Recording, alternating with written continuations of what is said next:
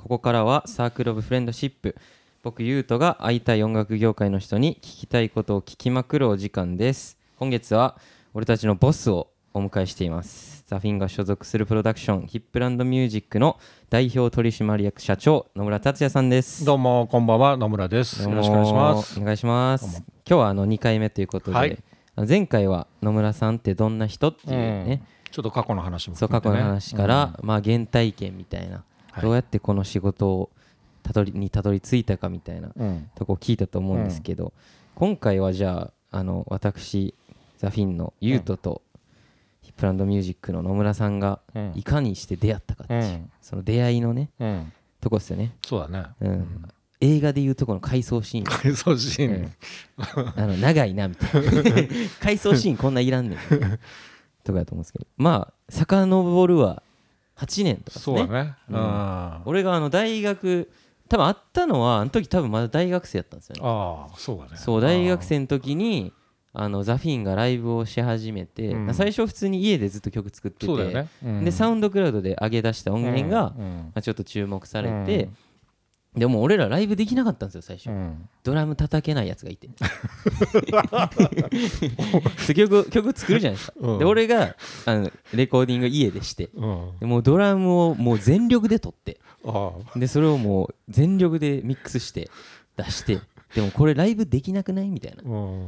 そもそも曲1曲しかなくない？みたいなフあれ一番最初の曲何だったの？ェイデッドライトね、フェイデとそうそうだ。あでも一番最初に作ったのはそのうん最初の EP に収録されてる「 Misty Forest」って曲なんですけどあその曲を最初に作ってうんその後に「フェイデッドライト」って作ったんですけどあその曲を作って、うん。その後に全員でロンドンに旅行しに行ったんですよね。はいはい。知ってるよ。そう。うん。でそこであの適当に iPhone その時そね。iPhone4 とかだったんですよ、うん。もう手ぶれ感満載の動画をもうほんまにいっぱい撮ったやつを、うん。あの昔の iMac であのつなへつなげていって。う、ん。であこれなんかいいやんって言って YouTube に上げて。うん。でそしたらその辺がねこうバーってこう広がっていって。だ俺が最初に見たのはその YouTube の映像と画像と音楽だったんだよね。そうですね。フェドライトのね。で面白かったのが、うん。すごく印象的だなと思ってそのまだねその自作ミュージックビデオみたいなのってまだそんなに作られてる感じでもなくて、はいはいはいで iPhone のムービー機能も、うん。まだそんなになんていうのかなオフィシャルでこう映像として使うっていう分プロフェッショナルプロ仕様として使うっていう分にはまだちょっとあのクオリティが低いっていうレベルの段階の頃で、本当にやっとこう使い始められたその iPhone で生でそのまま撮った映像をミュージックビデオなんかに使うっていうことがやっとやり始められたかなってぐらいの頃でそれをそのフィンはザ・フィンはみんなで上げててて、はいはいはい。で面白かったのは4人バンドなのにし誰かが1人が撮ってるからそう。映ってるのは常に 3人なのよ。なんだけど撮影してるやつの影が映ってるわけ。あそうそうそうそう。でそこになんとなく4人の匂いを感じたりとかしててそうそう,、ですねいうふうにこう自分たちでセルフィッシュでその iPhone を駆使しながら4人バンドなのに3人しか映ってなかったりすることもなんかそこにもう一人撮ってる人のこう、おなんていうのか面影というかね、はいはいはい影を感じさせるような、うん。なんか撮り方してることにこう新鮮さをすごく感じたわけ、へーうん。で俺はなんか新しいと思って、はいはいはいはい。でこのバンドに会いたいってなったんででもそのミュージックビデオに行き着くまでにはえーとね、確か一番最初ね DJ のフリースローの DJ の平君がね。そう面白いバンドが関西にいますって教えてくれてでザ・フィンってバンドなんですって言って、で俺それをきっかけにしてそのフェーデッドライドの YouTube を見たんだよね、はいそしたらすげえいいと思って。ありがとうございます。ん。いやでも本当に早かったですね。早かったよね。そのその平君と一緒のイベントに出たんですよ。うん。でそれ出てほんまにもうすぐたまたま大阪でライブがあったんですけどその時に今のあのマネージャーの山崎さんうん。がすぐ見に来てでその次の週ぐらいかな。もうほんとすぐでしたよね。また大阪来るからその時に一回喫茶店でうん話しに行こうっつってでそこで話してうん。そしたら次の東京のライブがパンって決まっうてん。そこでじゃあもうヒップランドミュージックに行こうってなったらそこにね話したよね。野村さんがいたっていう。そうそうそうそう。うん。早かったですねその展開的にはいねやもうだから俺はミュージックビデオ見ていいと思ってて、うん。山崎に「行け行け行け」って言あってー行ってきたやつでで東京来る機会がなんか近く作れそうです。じゃあ俺東京で待って。まあ普通会いに行ってもよかったんだけど、はいはいはい。東京来るっつったから東京で待ってるっつって。なんかそれこそフリースローとかでしたね確か。そうだね。うん。ん。だからそれも多分組んでもらって、うん。って感じでしたね。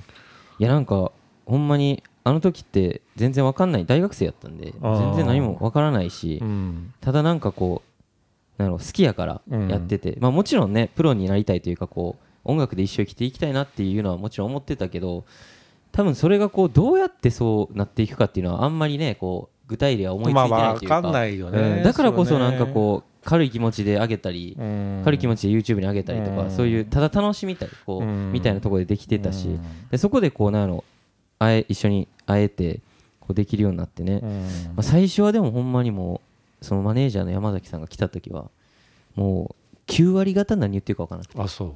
うるさそれは何？うるさかったんですよ。あクラブが。ああそういう意味で分かんなかったそう。クラブがわーってうるさくくて。でずっとなんかワーンワーンワーンワーンってなってて。あそんでもあの人なんか言ってんの分かってたみたいなバンドでこう話になってでそでも名刺もらったからみたいになって連絡来てうん。じゃあ次喫茶店で会いましょうっつって。うん。で喫茶店行ったんですよ。喫茶店が半外みたいなうん。ところで外をこうビニールでこう覆われてるみたいなところだったんですけどそこで話してもみんな5割ぐらいしか聞き取れなくて。山崎声ちっちゃいからねそう。なんかあの人声ちっちゃいしなんかなんかみ、ね、帰った後に全員であの時こう言ってたでっていう答え合わせみたいな が始まって。うん。でなんかちょっと大丈夫かなみたいな気持ちがありながらあの事務所に行ったら おなんかでっかいぞみたいな。でもう野村さん出てきてもう威圧感半端ないし。もうなどういうことやこれみたいな。そっか俺はねちょうどね、えっと、ちょうどってことないんだけど、まあ、バンポブチキンを本当に最初からやって、見つけてえ一緒にこうやってって、うん。でそれから数年後にサカナクションでやって、うん。サカナクションを北海道から東京に連れてきてやってってっていう中である種まあ本当に自分自身も、うんあの結構ノリノリというか、まあ、自信を持ってたんでね、うんそのあたうんアーツを本当にさあの先週も言ったけどアーツをゼロからうん。こうし知ってもらうっていうところに持ってって、うん好きになってもらう、うん。でそのアーティストが持ってる夢を実現させていくみたいなことを本当に一緒になってやってきて、うん。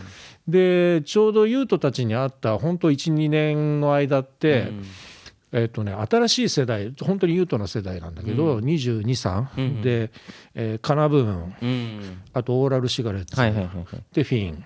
みんな大体世代一緒なんだね年齢うん。で3つ3バンドともあとフレデリックもそうなんだけど、うんあのーみんな関西のバンド。そうですよね。でカナブーンもね、うん。オーラルもねフレデリックもすごいバリバリに関西でライブやってたのよ、はいはいはいはい。でザ・フィンだけはライブのイメージはまあもちろんライブやり始めたって言ってたけど、なんかねライブをそんなにこう積極的にやってる感じじゃなくて、そうですね。ユートと話してても、うん。俺たちライブでガンガンやってきますみたいな、うん。こう感じのニュアンスではなくて、うん。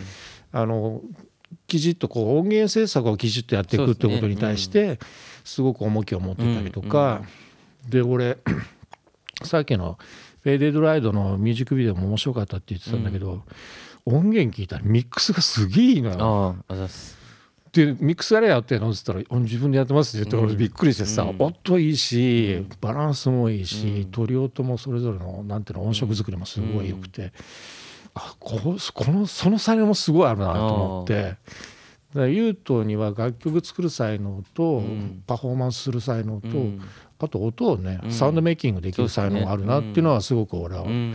思って、で、あのいわゆるそのオーラルとかカナブンとかフレデリックと違って、ライブをやってることをメインとしてる代わりにその、うん。スタジオ側の方のところにこそう軸足を置いてるってことと、うんあとやっぱり全曲英語だったしね。うんでね。うん。なんでこういうこう英語で歌うようなことをやってんのって聞いた時に、うん。なんか自分が育ってきて聴いてきた音楽うんがそういうものだったし、ですね多分 YouTube から音楽をこう拾って聴くっていうことを多分自分のその音楽形成の中でやってたんだと思うんだけど、やってますね。うんその時にあそうなんだと俺思って、うんなんか CD とかうーんとレコードを漁って聴いてた人たちとうん。ちょっと違う感性持ってるなと思ったの俺は。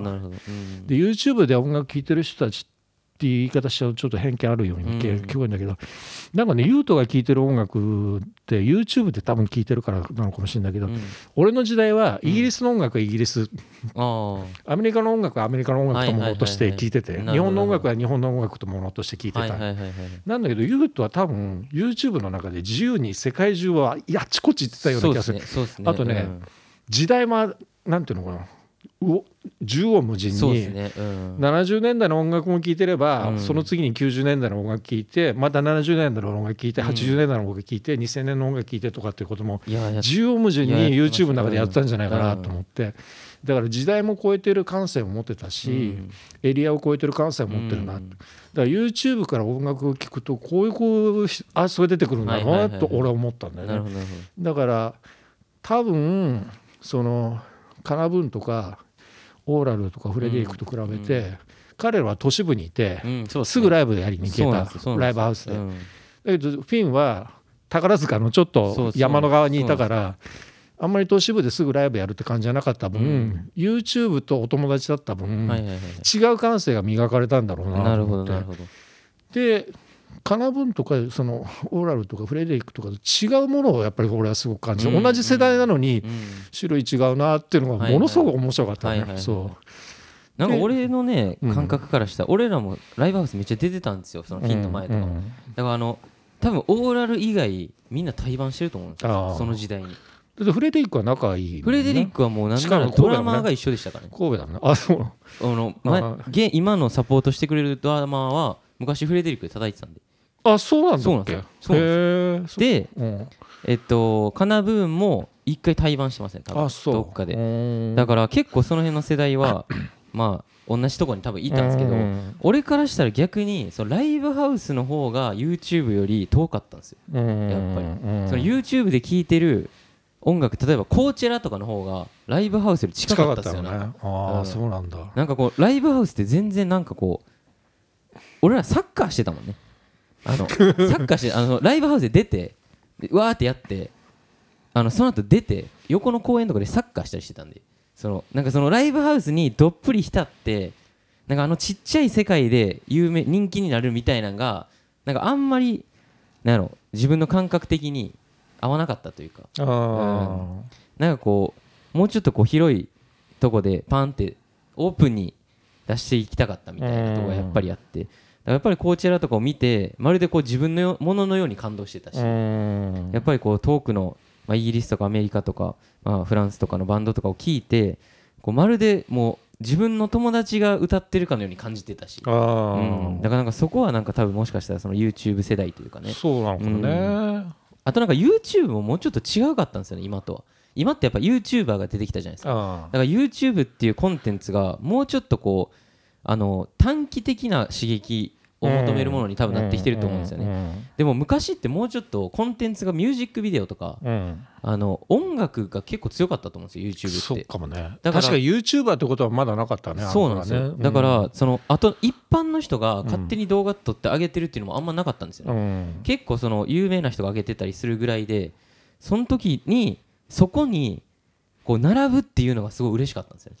その Spotify と Apple Music もなかったんでそのそこに並ぶこともできないからその YouTube やったら一緒に動画出したら、うん。その関連動画にうん。自分が聴いてるミュージックビデオが出てきたりとかして、うん。それだけでなんか嬉しいみたいなぐらいの感じでした、まあある種ユートの中でのデビューみたいな。そうっすね。音楽デビューみたそいうなね。だからあのリリースしたみたいなみたいな感じだもんね。うんほんまに、うんそうだから本当サウンドクラウドに音を上げて世界の人に聞いてもらうとか YouTube に音を上げてね世界の人に聞いてもらうみたいな時代の本当先駆けの始まりぐらいだよね。うん。そう。あ。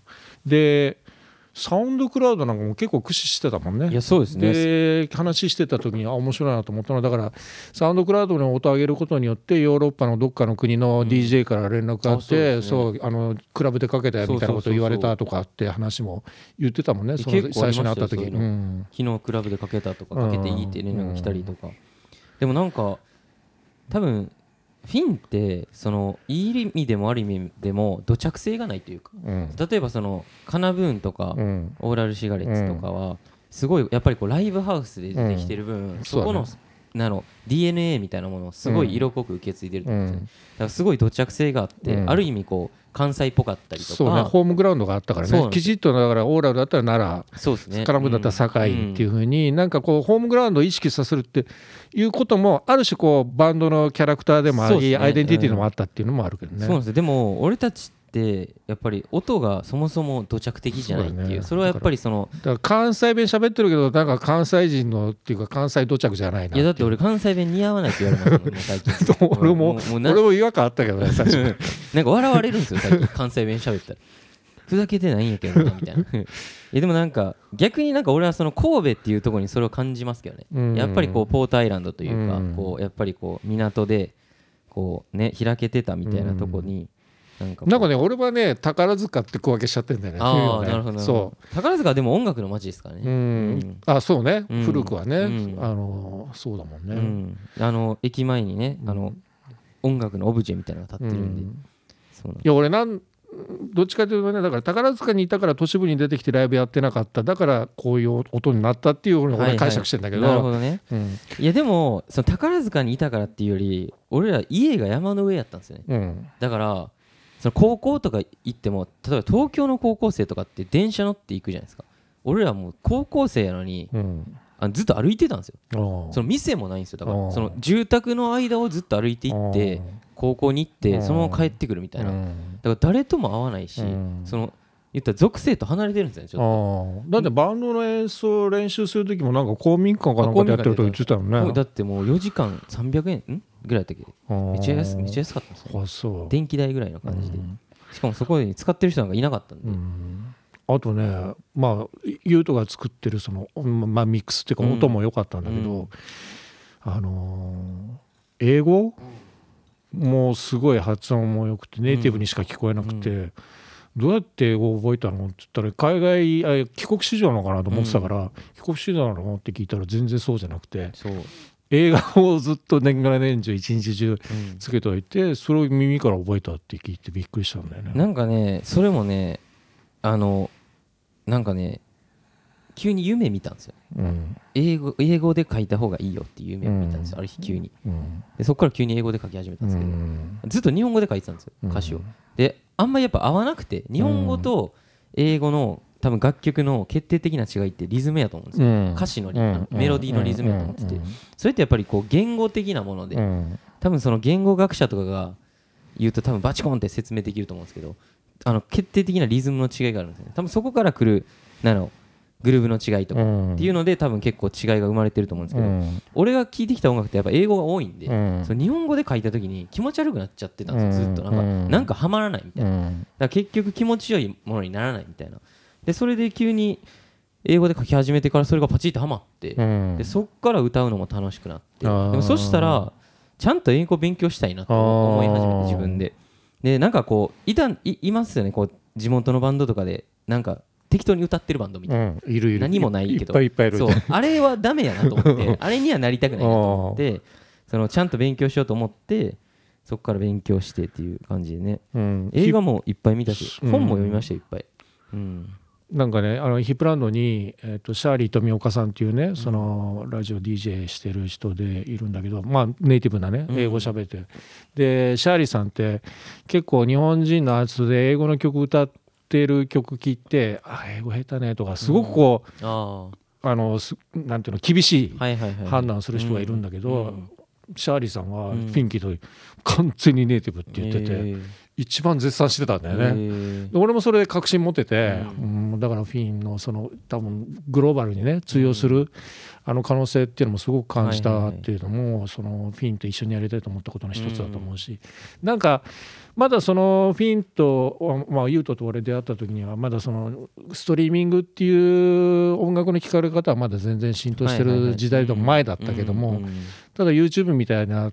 とかサウンドクラウドみたいなっていうような、うんああいうこうストリーミングの前段階みたいなものがうんだんだんねこう普及し始めて浸透し始めてきた時代にやっぱり日本のアーティストでもこれからグローバルでちゃんとねうん。活躍できるアーティストじゃないとダメだろうなって思ってて、うん。うんでそういう意味でもなんかフィンのこう可能性みたいなのはいはいはい。も期待したいなと思ったんだよね。なん。なんか当時はね俺そんなこと何も考えてなかったんで、うん。ただ英語で歌いたいし英語の曲が好きやから英語で歌ってたんですけど、いざね自分のキャリアを振り返るとこれ英語じゃなかったらここまでできてなかったなって、思うことが多くて。うん。例えば今やったらこう言ったら海外にやっぱたくさん出ていってそこでね演奏どこでしても客がいるみたいな状態に今なっててそれってやっぱりなかなかないっていうのとあとやっぱりどこ行ってもなんだろう割と近しく感じてくれてるんかなと思う時があってなんかこうまあ例えば俺はあのアメリカとかイギリスの英語圏で生まれてないけど英語を話してるっていう種類の人で。うん。でその人たちってその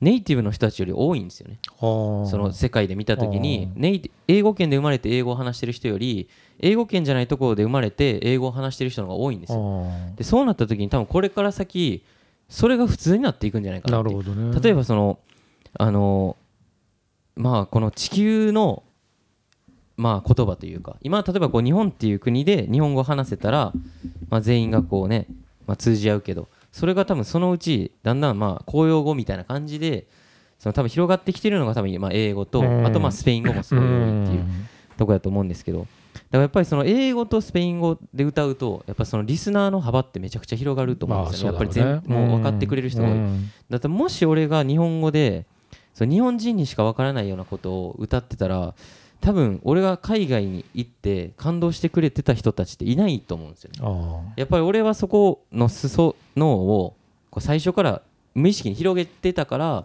いろんな人に受け入れてもらえてたみあたいな,、なんかそこがなんかもしかしたらまあ良かったのかなっていう。そうかね。んまあ当時はね、うん。全然そんなこと考えてなかったけど。でもそういう意味での存在感はやっぱり突出してなんていうのかな輝いてたような気がしたな、うん。俺会った時に、でもちょっと早かったなと思いましたね。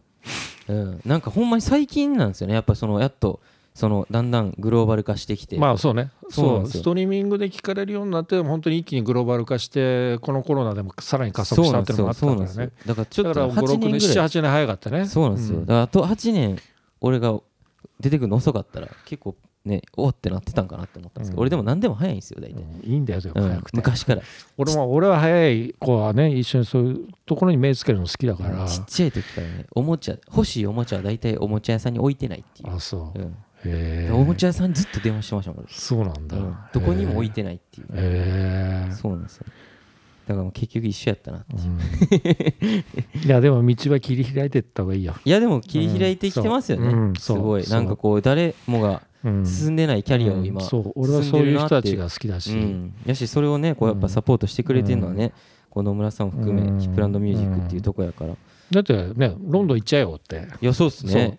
いやねなかなかね、そうやって言ってもらえないし、いや逆にだからさ海外で生活した経験がないんですって聞いてびっくりしたから逆に後追いでもいいからね、はいはいはい。あのロンドンで生活すればいいのにといや思ってでもすごい良かったですけどね、やっぱりうん。向こうで暮らすっていうのはね、うん。かなり変わりましたね、その見え方もやし、うん。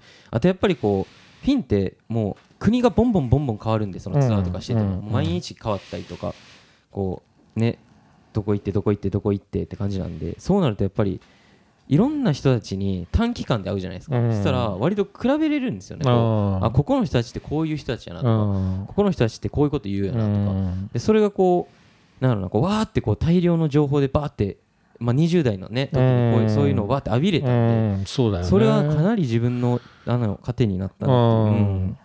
だからまあロンドンに行くとねヨーロッパもいろんなところに行けたんだろうし、うん。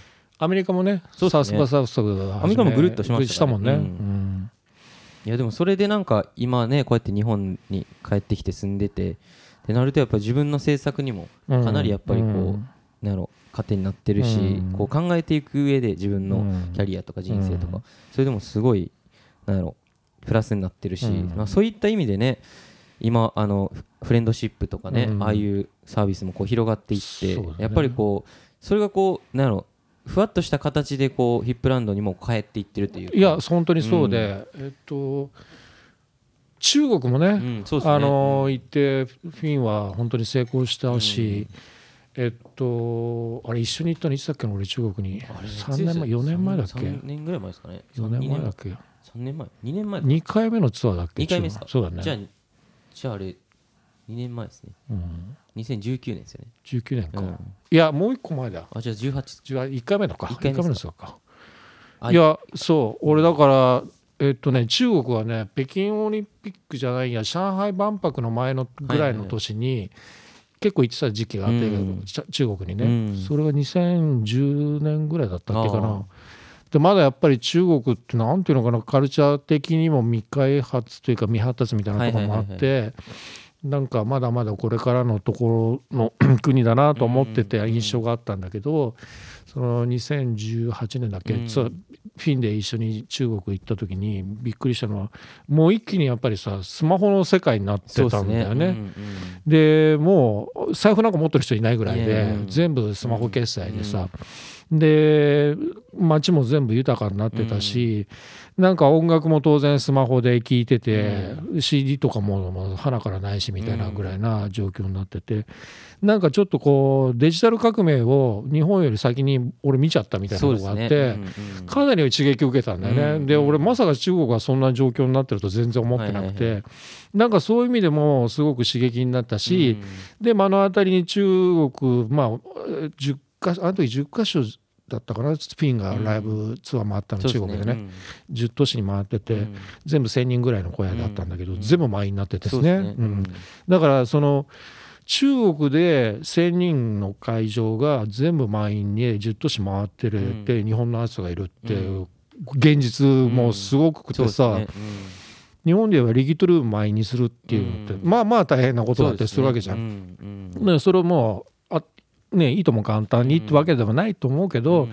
10箇所中国でさうん。言語も違うカルチャーも違うようなところで1,000人満員にして回ってたっていうのをもう目の当たりにも見たからさ、うん。すごいなって思って、ね。うん。